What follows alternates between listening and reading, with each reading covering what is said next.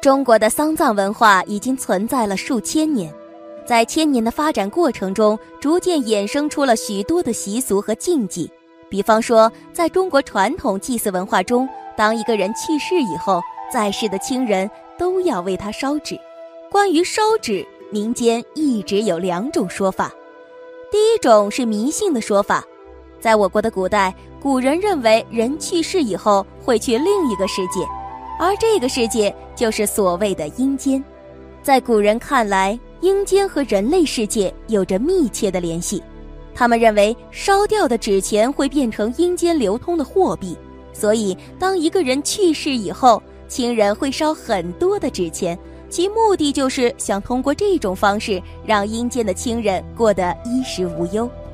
后来，烧纸钱还发展成了烧纸房子、纸车子等等。当然了，这只是一种迷信的说法。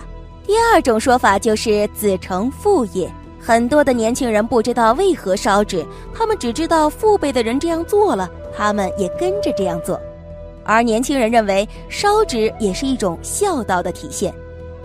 虽说烧纸并不能变成阴间的钱币，但是烧纸啊，早就已经成为了年轻人对已故亲人思念的一种寄托。关于烧纸的两种说法，我们心中难免会产生一些疑问。既然烧纸只是一种迷信的说法和子承父业的行为，为何烧纸经历了上千年的历史依然流传至今呢？想要知道其中的答案，我们首先就来了解一下烧纸的由来。关于烧纸的由来，也有两种解释，一种是和中国的陪葬文化有关。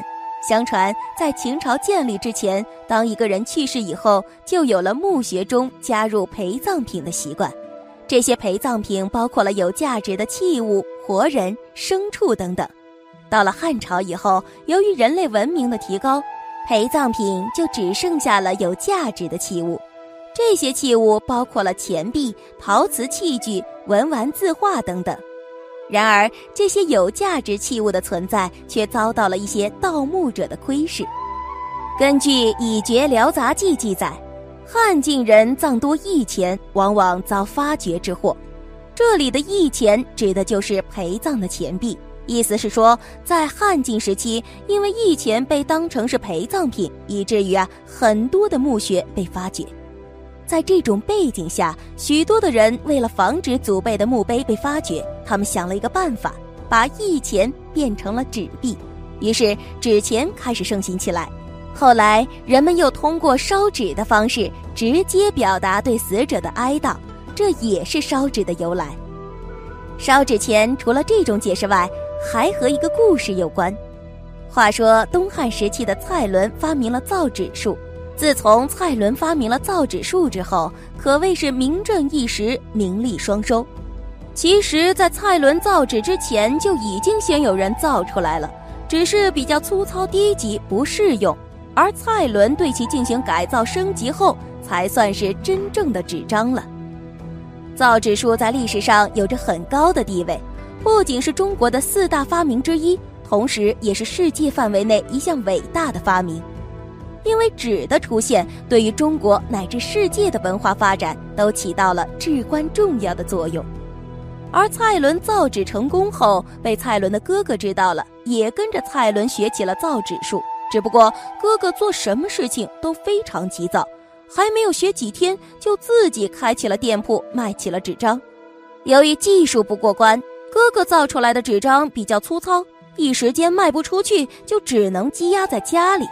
由于投入和回报的比例严重失调，入不敷出，蔡伦的嫂子看着眼前的一切，急火攻心之下，便一命呜呼了。就在哥哥犯难之际，嫂子却想到了一个好办法。不久后，蔡伦的哥哥对外宣称妻子因病去世，请乡亲们帮忙办理葬礼。就在办理葬礼的时候，众人突然听到棺木中有异响。不一会儿，棺木从里面缓缓打开，妻子从棺材中坐了起来，嘴里还念叨着：“阴间有钱通四海，阴间用钱做买卖，无视丈夫把钱烧，谁肯放我再归来？”后来，妻子解释了自己复活的原因，原来自己死后去了阴间。由于蔡伦哥哥在阳间为他烧的纸钱，后来变成了阴间流通的钱币。阴间的鬼差们收到了大把的钱，也就把他放了回来。后来他便逢人便说：“我死了之后，鬼差把我送到阎王殿，在准备去受罪的途中，我丈夫烧了纸钱，鬼差们拿到钱后，就把我从地狱里放了回来。”由于在封建思想的影响下，古代的老百姓都比较迷信，他们连想都没有想，就以为真有此事。于是啊，他们纷纷跑到蔡伦哥哥的纸张店铺去买纸。从此啊，蔡墨造的纸在阴间就能当钱用的消息很快传开了。一传十，十传百，人们为了逝去的亲人争相购买，这样蔡墨造的纸就不愁卖了。由此，烧纸的习俗就流传下来。其实，在《史记·酷吏列传》也证实了这一点。纸钱是从汉代开始流传的。不得不说，这真的是一个非常优秀的营销案例。这也许就是蔡墨夫妇自导自演的一场戏吧。不过很庆幸，他们成功了。烧纸是流传千年的传统习俗文化的一部分。那烧纸到底有没有用呢？应该说，这种行为既没有什么神奇的效果，当然也不是纯粹的迷信。这只是人们对已故先辈的一种思念和精神寄托。一种缅怀之情，一种感恩亲情的怀念。烧纸钱只是丧葬文化发展到一定阶段的产物，所以烧纸对于逝者来说根本就没有任何作用。正所谓人死灯灭，人去世以后根本不会去什么阴间，烧掉的纸钱也不会变成阴间的钱币。人们通过烧纸来寄托内心的思念之情。通过怀念故人，证明先辈永远活在后人的心中；靠扫墓、烧纸各种节日来祭祀缅怀先人的行为，来给人们获得一种精神上的力量，使人更好的活在当下。通过这样的习俗来记住故人留下的精神，激励着活着的人要不怕困难，勇于创造新生活。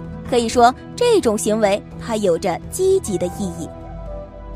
那么，在佛教中，为何不烧纸钱呢？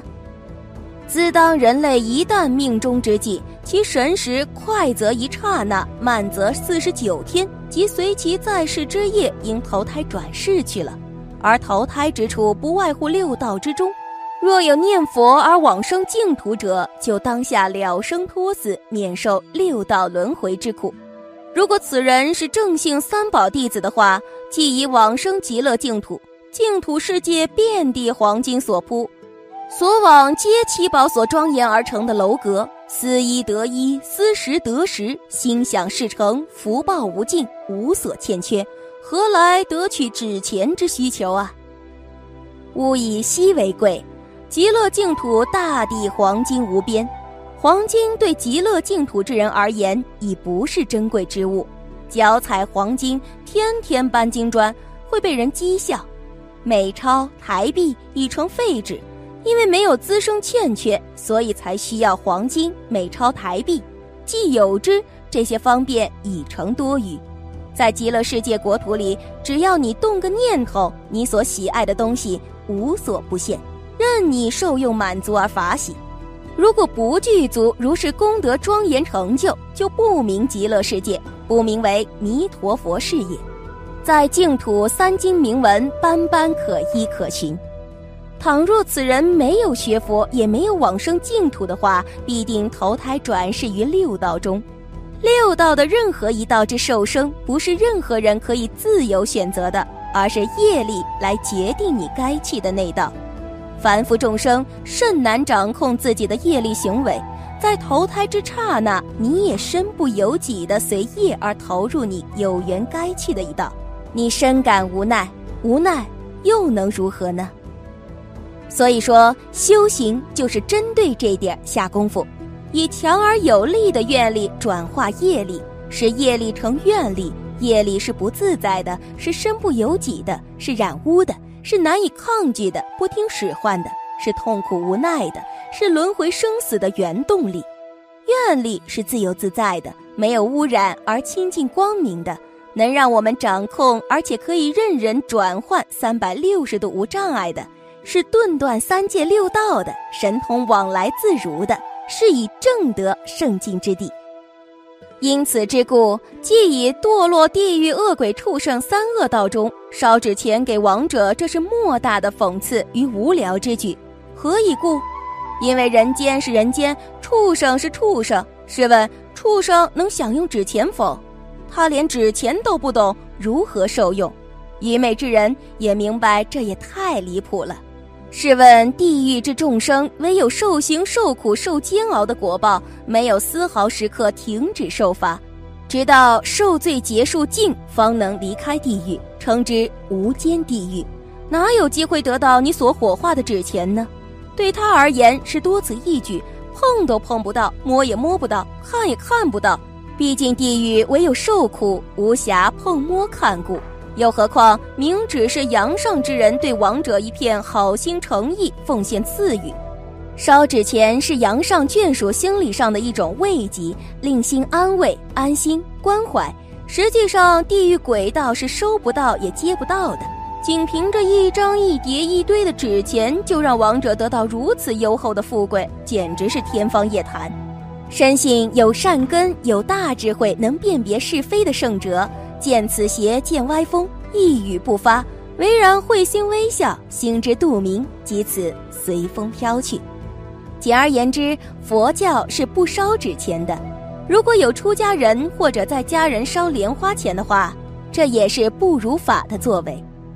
这是佛门中的外道接受外道世俗之流，在佛门内酝酿蔓延。世间不当的迷信风俗已够同情可怜了，佛弟子若跟随而起舞的话，实在令人深感不可思议。你也参与外道邪见共业，壮大迷信而己，罪就变本加厉也。有咒语的纸张来折莲花钱，甚至火烧咒语佛像，实乃不智之举。有毁佛像与经文咒语之过咎，有不敬法宝之罪，一错再错，接二连三，连环错，这一连串的举动，一一皆不如法是也。